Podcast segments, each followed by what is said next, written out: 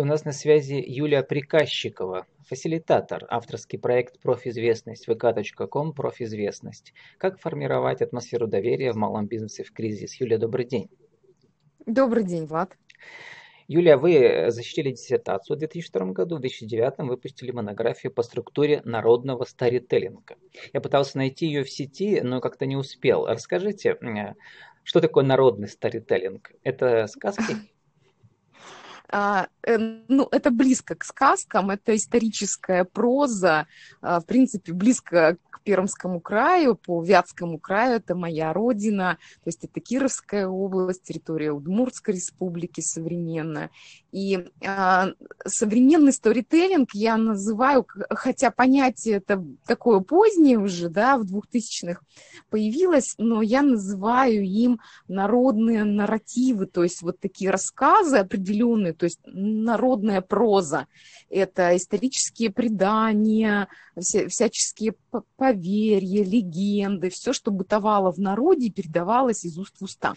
А современные многие тренеры, да, бизнес-тренеры, многие учат именно как рассказывать истории, да, сторителлинг вот такое явление уже а, считается, что более позднее, но сейчас его применяют и в продвижении собственного бизнеса и многого другого, но на мой взгляд, как исследователь, потому что я тоже в науке была много лет, оказывается, что есть определенные жанры и закономерности, как складывались эти тексты в народе, что они именно передавались из уст в уста, они ну, хранились и бытовались на протяжении многих веков. Поэтому, мне кажется, для предпринимателей это тоже ценно понимать, как это происходило. Более того, чтобы... сейчас многие малопредприниматели и бизнес-тренеры сами стали сказочниками, потому что в целях драматургии они часто рассказывают свои жизненные истории, там кое-что преувеличивают, кое-что умалчивают. В общем, народные сказители такие, которые как бы народ вдохновляют. Юля, а фасилитаторы были в этих народных нарративах, те, которые облегчали общение? Разных э, страт населения в то время? Э, вообще, мне кажется, были, потому что форматы э, вот такого общения, взаимодействия, передачи историй, они были всегда. То есть мы можем рассмотреть вот эти вот эм, встречи у костра, это же определенная атмосфера, да, или, например, более поздние, когда в крестьянстве посиделки и многое другое, и были определенные люди, которые задавали эту атмосферу. То же самое делает и фасилитатор, он создает комфортные условия для, для общения, но приводит к нужной цели. По большому счету все Э, сказания, нарративы, да, и, и сказки, и предания, они были для того, чтобы э, познакомить, например, молодое население а, с теми объектами, которые были в местности, с их историей, с кем они связаны, с какими личностями и многое другое. То есть участники погружались в эту определенную среду.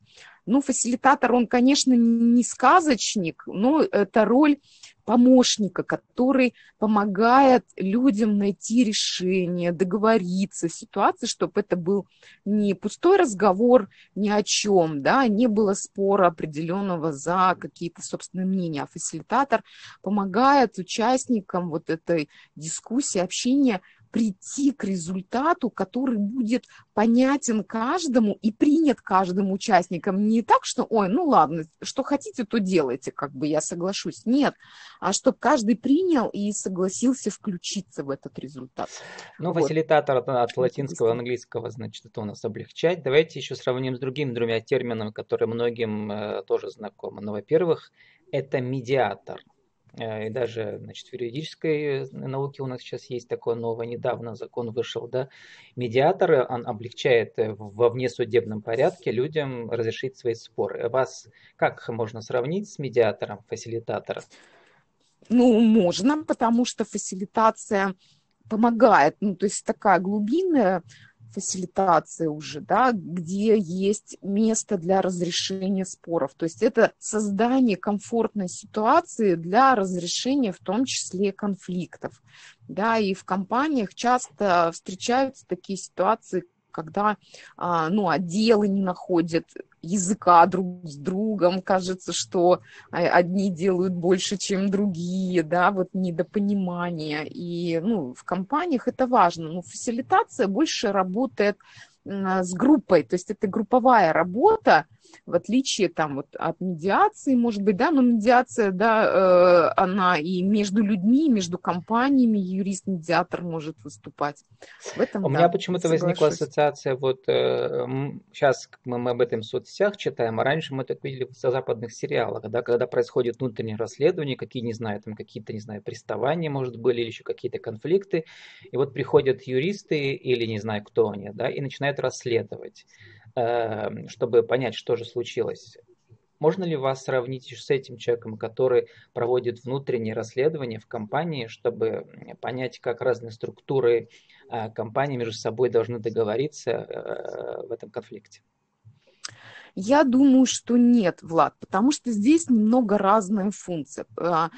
Фасилитатор приходит для того, что он, конечно, является и консультантом отчасти, чтобы понять, что, э, что происходит в компании, но на самом деле это не экспертная позиция, не консультант, который ищет Э, причину и говорит, что делать. А консультант, конечно, изучает, да, фасилитатор изучает ситуацию, чтобы помочь самим участникам, то есть членам команды, самим найти эту проблему, решить ее и двигаться вперед, то есть выстроить вперед. То есть здесь много настроено а, на движение вперед в будущее. И отчасти а, такая ситуация, как мы как археологи иногда работаем, да, и вот исследования помогаем в компаниях сделать и провести в том, что а как, а как сложилась эта ситуация, а что мы имеем да, на сегодняшний день. Но самое важное суть, что мы помогаем самим участникам, членам команды это исследование провести, что у нас есть, чтобы каждый понял и прочувствовал эту ситуацию. А почему она сложилась так? А почему мы к этому пришли? А почему мы такое место на рынке занимаем? Почему у нас такие проблемы внутри? То есть что у нас есть, как есть, as is, да, то есть что есть у нас, а потом, чтобы двинуться вперед и посмотреть, а что мы хотим в ближайшее будущее, потому что в далекое будущее, да, стратегии ну, уже выстраивать невозможно уже, да, ВУКа мир нам это не дает на 10-20 лет стратегии строить, да, на 3-5 лет хотя бы, вот, то есть это вообще край, когда можно заглянуть, а что мы хотим через 3-5 лет увидеть, что мы ну, хотим вот вы построить, увидеть это сайте, будущее да, угу. что вы проводите э, стратегические сессии, и вот слово звучит форсайт. Что такое форсайт сессия? А, ну, это увидеть э, в будущем, да, что мы хотим, куда хотим мы попасть, и, и проработать путь. Угу. Вот, ну, сейчас мы говорим близко, о компаниях, да, в которых все-таки угу. там довольно много сотрудников. А для малого бизнеса э, вы можете пригодиться? Конечно, потому что ну, фасилитатор работает с разными группами, и с крупными группами мы работаем, и сейчас уже форматы и на 100 плюс человек есть, да, но глубина больше бывает, когда небольшое количество, да, когда малая группа до 7-8 человек, до 12, и с малым бизнесом работаем и с тремя-четырьмя бывает собственниками или семейными О, компаниями. с тремя-четырьмя. Давайте сформулируем для нашего интернет-радио да. коротко, в течение полутора минут, вот как раз нашу главную тему. Как сформировать атмосферу доверия в вашем малом бизнесе? Что вы посоветуете? А, для доверия очень важно действительно, чтобы мы доверяли людям, потому что у нас есть ошибочное представление у многих представителей малого бизнеса, с кем я работаю сейчас, что лидер – это тот, кто должен понять, куда идти, рассказать всем, куда идти, ну и повести за собой, а иногда потащить. То есть э, лидеры, руководители, собственники малого бизнеса ощущают себя такими локомотивами, которые должны подать сигнал и потащить всех вперед. А вот в этой ситуации, да, и самоизоляции, коронавируса, да, и всего прочего, вот всего, что происходит, оказывается вообще очень сложно. И руководители говорят, а как я должен что мне сделать. То есть я должен найти решение, рассказать о нем, продать это решение своей команде, например, своим людям и повести их, а еще должен им за это заплатить. На самом деле это вот ошибочное мнение, представление о менеджменте, где вот лидер, он такой, да, то есть это директивный стиль управления, когда лидер говорит, куда идти, да, и принимает решение полностью. А команда говорит, хорошо, ты же ответственный за все это, ну вот и делай, а сами делают или нет. А новые форматы управления лидера, он находится вместе со своей командой, и он доверяет ей, да, то есть здесь много доверительных отношений, потому что, чтобы доверяли тебе, ты сам должен доверить своей команде, и а, вот те а, то решение ситуации, в которой оказалась компания, да, малый бизнес, нужно обсуждать вместе. Не нужно одному искать решение, нужно садиться вместе, нужно доверять лю- тем людям, с кем ты работаешь, и начать э, обсуждать эту ситуацию, искать решение, да, что у нас есть, а, а какова ситуация вокруг, какие потребности клиентов сформировались новые, а что дает нам нового эта ситуация, куда мы можем идти. И вот в этой ситуации каждый участник, он становится вовлеченным, да, он чувствует доверие к себе, он вовлекается в процесс принятия решения. Эм, э, это отличительная ситуация от той, когда к людям пришли и сказали, так, нужно делать вот так и ждут, что все бросятся, побегут и будут делать то, что сказал вот собственник, да, руководитель малого бизнеса. А почему-то так не происходит, почему-то никто не бежит, не делает, да, и какого-то вдохновения нет, энтузиазма мы не видим.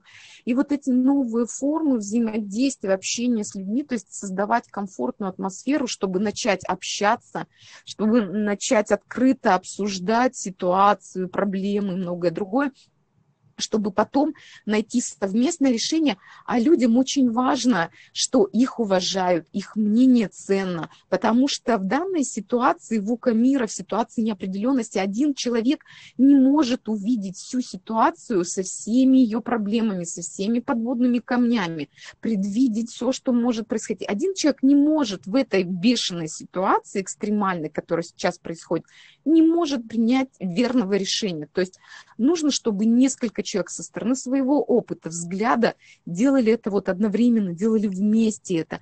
И тогда то, что они увидят, то, что они сформируют, те решения, которые они найдут, пусть они будут даже какими-то наметками черновыми, эта группа, команда людей, они не могут обкатать эти решения, обточить, и будет уже алмаз тот, и будет ценность в том, что в, в этом решении есть их доля, их мысли, их опыт, и это для них очень ценно. И тогда люди включаются, вовлекаются в работу и готовы делать, да, они готовы принять на себя ответственность за результат, к которому они идут, и нет такой позиции, ой, ты руководитель, ты все решаешь, вот ты отвечай. Что ты мне скажешь, что я и буду делать. Юля, да, у нас немного за, времени за остается, а, вот, угу. но это вот такая горизонтальная матрица, а мы же привыкли к патриархальной матрице, где у нас глава рода, он как бы за все отвечает, все остальные за ним идут. Да? Вот, а тут придется прям перепахивать поле русского характера, чтобы вот добиться вот этого. Ну, на самом деле, да, а, нужно меняться, нужно меняться, но с другой стороны, совместное принятие решений у нас было, и общинные советы были, да, то есть много таких форматов было, когда а, не было вот единственного, то есть, может быть, какие-то споры решались, но всегда были встречи, советы какие-то определенные, где все-таки мнение было важно. Юля, коротко хочу, еще хочу спросить, угу. у вас вы продаете курс, мне интересно, он называется «Репутация педагога». Что это такое?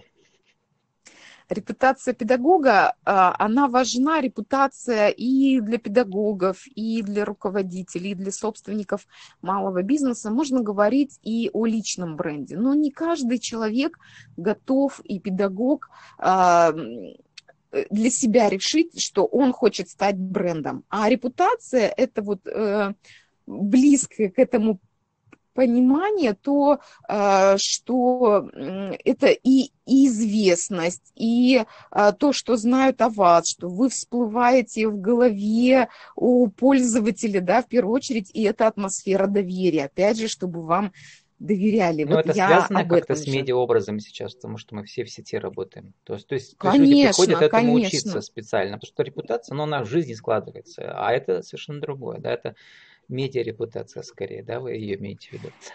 Ну, да. Да, Юля, у нас осталось 30 медиарепутация, секунд как раз на вашу деловую аудиовизитку. Еще раз, кто вы, что вы, какие услуги, мастер-классы, как вас найти?